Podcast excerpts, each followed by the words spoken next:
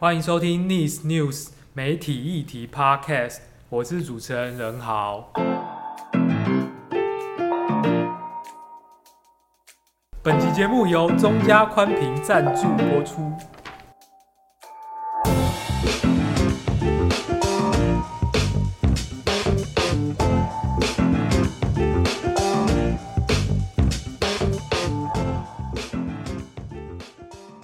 这期节目呢，我们是要讨论一个最近大家也很关注的议题，就是从二月二十四号俄罗斯入侵乌克兰以来，其实这个战争到我们录音的今天，其实已经持续快两个月了。那在这中间，大家也有一直在关注一件事情，就是媒体在这个战争里面扮演的角色，有很多的讨论。譬如说，我们在战争的最一开始的时候，就看到很多不实讯息在社群平台，特别像 Twitter 啊，或是现在年轻人喜欢用的抖音、TikTok 上面有一些不实讯息的散布，然后另外就是，呃，又一个很特别，是过去可能比较少见，现在比较多的是，我们也会在社群平台上面看到很多第一手的，就是当地乌克兰人透过手机、以行动装置拍摄的一些现场第一第一时间的影片，然后那个是一个过去可能透过电视转播，然后隔了数个小时之后才看到。现场实况的这样的经验是非常不一样。然后另外是我们看到交战两国乌克兰和俄罗斯，其实他们在传播策略应用上面好像有一些一些不一样。那我今天这一集节目邀请到一个就是国内在军事传播算是很专精的一个传播学界老师，是世新大学传播学院的院长胡光夏老师，欢迎胡老师。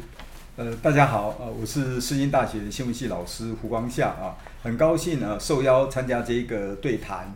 那就像刚呃呃主持人任好所讲的啊，这一次战争从二月二十四号爆发之后，大概成为媒体的这个聚焦的一个焦点啊啊，不管在专家或学者，可能会把它标志为呃虚拟社群的一个战争，嗯啊，所以我们很多的一个讯息量啊大概就是来自社群媒体。那如果我们从呃呃，战争的直接参与者来看啊，以前这一类的国际型的一个战争，大部分都是由美国所发动的，才会受到全球的一个关注啊。包含之前的这个啊两次伊拉克的战争，还有包含这个阿富汗战争等等啊。那从这个角度来看啊，我们这一次战争里面看到比较不同的，其实是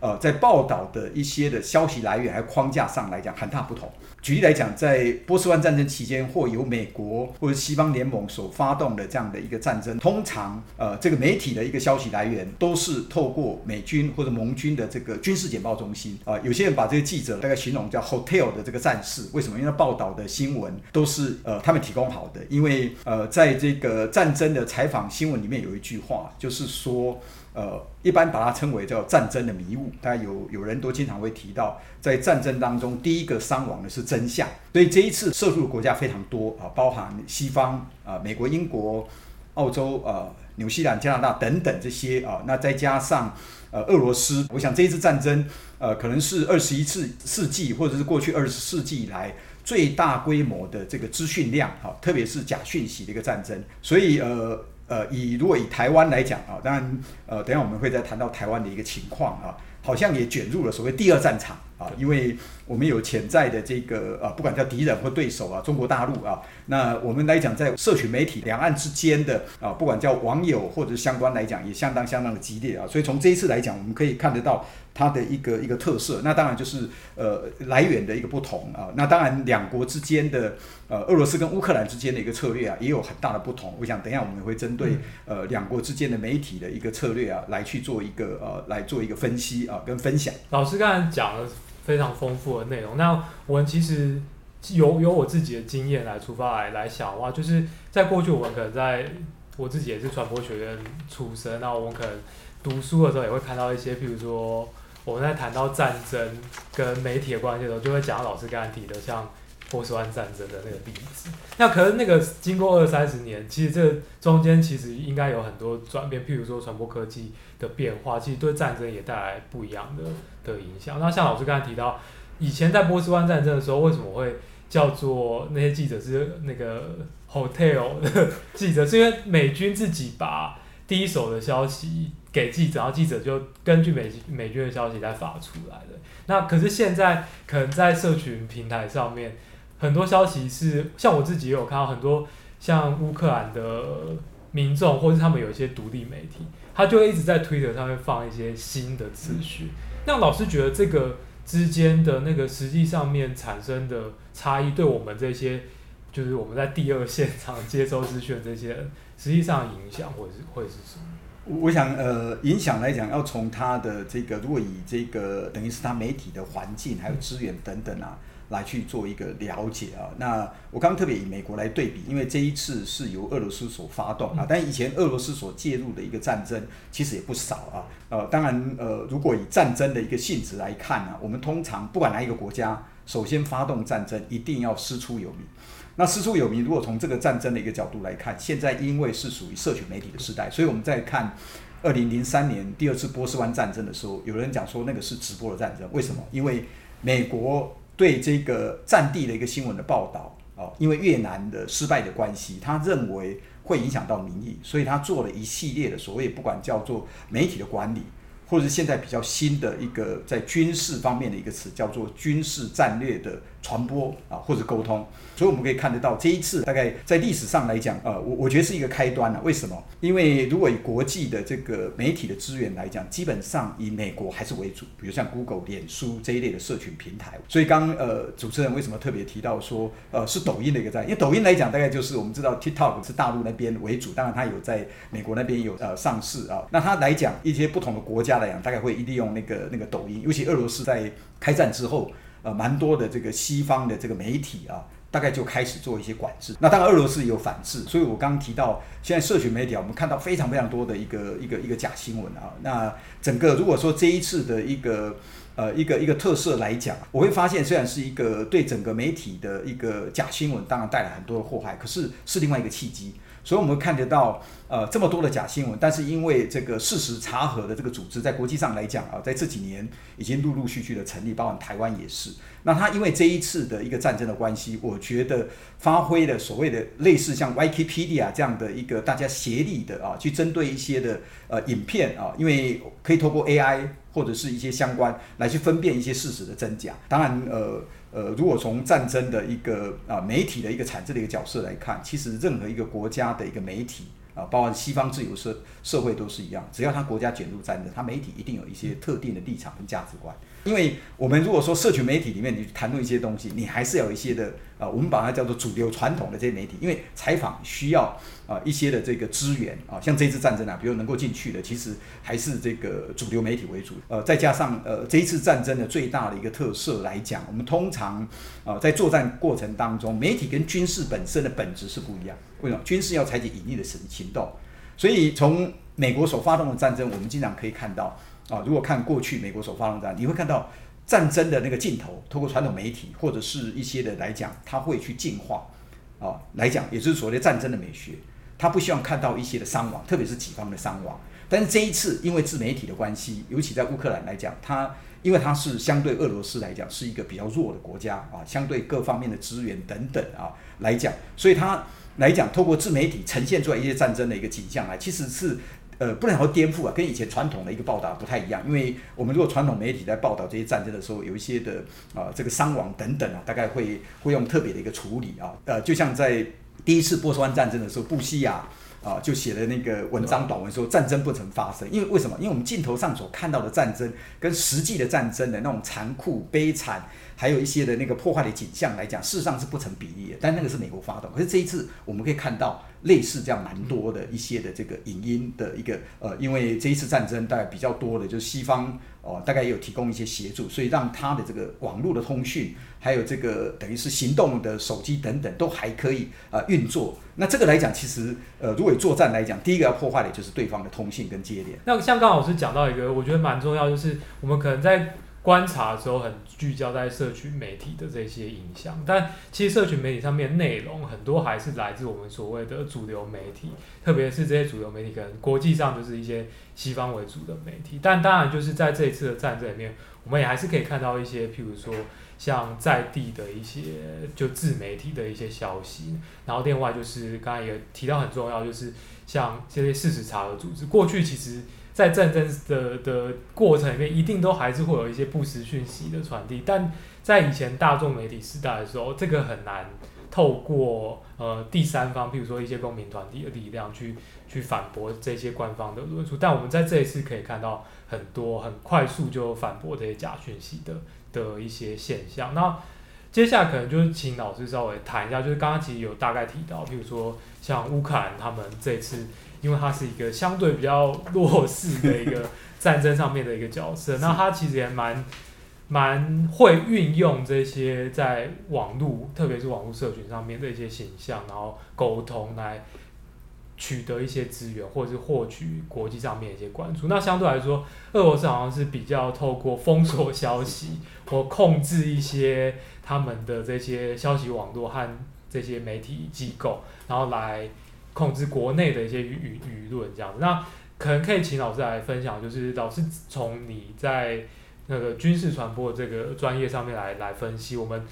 对这个交战的这两个国家乌克兰和俄罗斯，你觉得他们在传播上面策略有哪一些整体性上面的不一样？我们谈到媒体来讲，两国的一个策略分析，你要看目标对象。目标对象如果从呃，这个宣传啊，因为现在呃，大家比较不太喜欢用宣传啊。可是事实上，我们不要忘记了，呃，这个大众传播啊，但现在很多人呃认为不能讲大众传播，它的一个由来其实跟战争都离不开关系啊。就像呃，这个传播里面我们经常引用的拉斯威尔啊，他其实就是分析呃第一次世界大战里面的宣传的一个技巧。我们来讲，在交战国当中，呃，不能聊国际的惯例啊。一般来讲，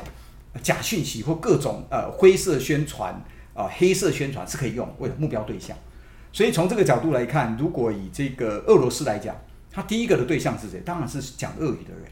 所以他本身来讲啊，因为呃，基本上他还是比较属于威权的国家啊。但是不是自由民主国家，看你怎么样去界定啊。如果以选举来讲，基本上他的总统还是选举出来的。所以呃，基本上啊，你不能讲说他不是自由，那民不民主又 又又又另外的那个都有不同的这个这个论辩。那基本上他的主要的资源还是掌握在。啊，等于是以这个普京为主的这样的一个啊一个领导者的一个来讲，那媒体来讲，基本上我们可以看得到，呃，通常比较威权的国家，它第一个来讲一定先管制、封锁媒体的讯息。那它其实宣传做久了，哦，很多人可能呃不见得会相信，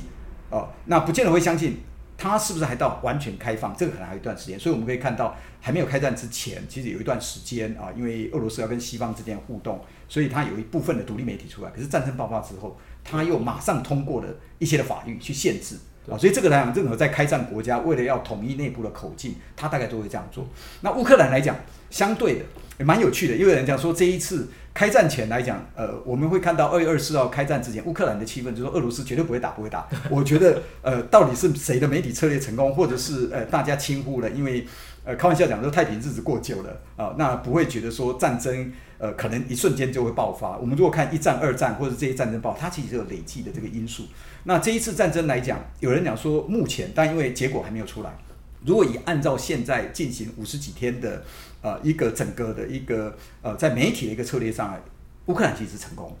那这成功当然背后很多的因素，因为包含他这个总统啊、是这个演员出身的，所以有人就回想到，诶，在二十世纪的时候，美国有一个总统叫雷根啊。那雷根来讲，好像是世界总统。我记得我在年轻的时候，在台湾，虽然他不是我们台湾总统，几乎每天新闻一定会出现国际新闻。那现在乌克兰总统几乎时不时就会出现，出现那样基本上。呃，他本身呃，也不能讲说受过演员训练就这么会表演等等啊。当然有些人不同的假信息在攻击他整个一个团队，但是不可否认的，我们从传播的一个角度来，他是非常成功，因为他非常习惯用手机，然后不断的这个呃发布一些讯息，因为俄罗斯。在开战啊当中，一定会想办法击垮对方的士气，会放出一些假新闻，比如领导者不在了，然后呃，这不战而屈人，呃呃，不攻而呃不战而屈人之兵。那我们可以看到另外一个，好像是我们唐凤版的啊，非常年轻的三十一岁左右的那个那个那个副总理。那他来讲很会应用科技，所以我们可以了解到，在这一次战争当中，如果从国际的舆论来看啊，当然还是要看哪一个国家角度，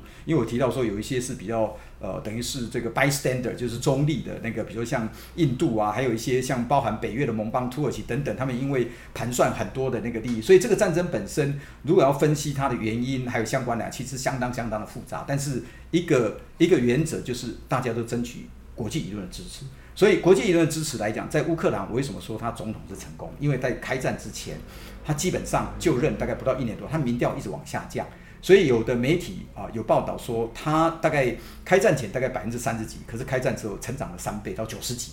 因因为一个国家领导人来讲，在太平时期显现不出来他的领导风格，可是在这个时候来讲，我觉得在某一些方面呢，他挺住了，而且民众来讲就不再啊有一些的这个没有信心啊。虽然他现在呃俄罗斯所造成的难民大概有四百多万，已经快五百多万。那对俄罗斯来讲，尤其在这个呃布查小镇的呃这样的一个一个屠杀事件之后，我们会看得到乌克兰总统的这个在国际上的那个立场就越来越强硬啊。所以呃泽伦斯基来讲。呃，他的总统，你就可以看得到了，他还是还是来讲，就是说，我们一定要不断的这个这个在舆论上，还有一些西方给我们更多的资源，我们才可以去跟俄罗斯去对抗。我想他知道他的一些的弱势啊，因为毕竟在整个军力还有相关来讲，而且他又不是北约的啊、呃，这个等于是呃那个成员国啊，所以透过这样的一个社群媒体还有相关的这个运用，他累积到。还有这个蛮多的资源，然后很多捐赠的物质等等都进去，所以在现阶段来讲，如果以这个国际舆论的这个呃这个这个成效来讲，基本上呃乌克兰总统是成功。那俄罗斯的普丁，因为传统上给那个形象啊，不管是你把它妖魔化，或者本身呢就是很残酷的，然后相关的，所以我们刚刚提到来讲，呃还是要看你接触的那个讯息来去做一个判定。就像刚才老师提到，就是像泽伦斯基，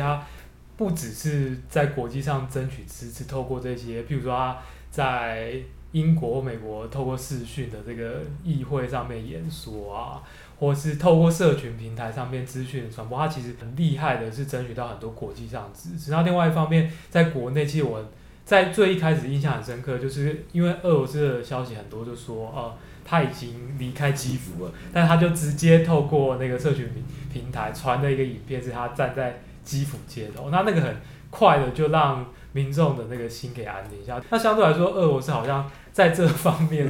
可以，我觉得这个这个可能还是要需要再看到是更大的，就是国际上面的这些呃国际关系上面的一些影响。譬如说，西方可能本来就对俄罗斯是相对是比较不行的，所以他在。普丁在西方媒体的形象本来可能就是比较负面，所以他也不容易争取到一个比较正面的的那个支持。最后一个问题是我们还是把这个事情拉回在台湾，我们从我们的角度来来看，其实台湾也一直很关注这这件事情，然后这个可能也跟呃我们跟对岸之间的关系也有一些连接啦，就是呃很多人会投射说台湾好像就自己投射成乌克兰这样，然后。会有很多这样的讨论，然后特别是像像呃，在中国这边有一些不实的讯息，其实也会根据社群网络会传递到台湾来，然后也会对台湾有一些影响。那老师怎么看？就是就是乌俄战争之下这样子的媒体的这些影响，然后怎么对应到我们台湾的的状况？然后怎么看台湾未来怎么应对这样类似的这样的情况？我我刚刚有特别提到，因为这一次的战争呢，有的人讲说第二战场是在两岸之间，因为在华人的世界里面，其实蛮多的啊这一类的在社群媒体之间的一个论战。那相对来讲，其实还是要回归到呃一个体制，因为呃任何国家来讲啊，呃你很难去长治久安，因为在国际的这个政治板块里面，大概有时候我们是身不由己的。啊，比如我刚刚特别提到，像现在中国大陆崛起之后，基本上美国的设定的这个第一个假想敌是中国大陆。那我们在面对这样的一个情境来讲，如果从有人讲说今日乌克兰就是明日台湾，我都会觉得你是从哪一个角度去去去解读去看啊？在某一些方面来讲，呃，如果说今日乌克兰，我觉得好的就是说台湾拥有很呃开放自由的媒体的环境。啊，那开放自由环境，我们对我们来讲，从这一次战争当中，我们就可以了解到，社群媒体事实上是一个非常好的反制的一个工具。那工具来讲，当然，如果以从台湾的一个角度，我们未来面临的啊，就是外来的，不管叫侵略，或者是来自中国大陆啊，因为啊，他要武武力统一台湾，我们其实要认清呃国内的啊一些的这个事实来讲，就是说我们团结其实蛮重要。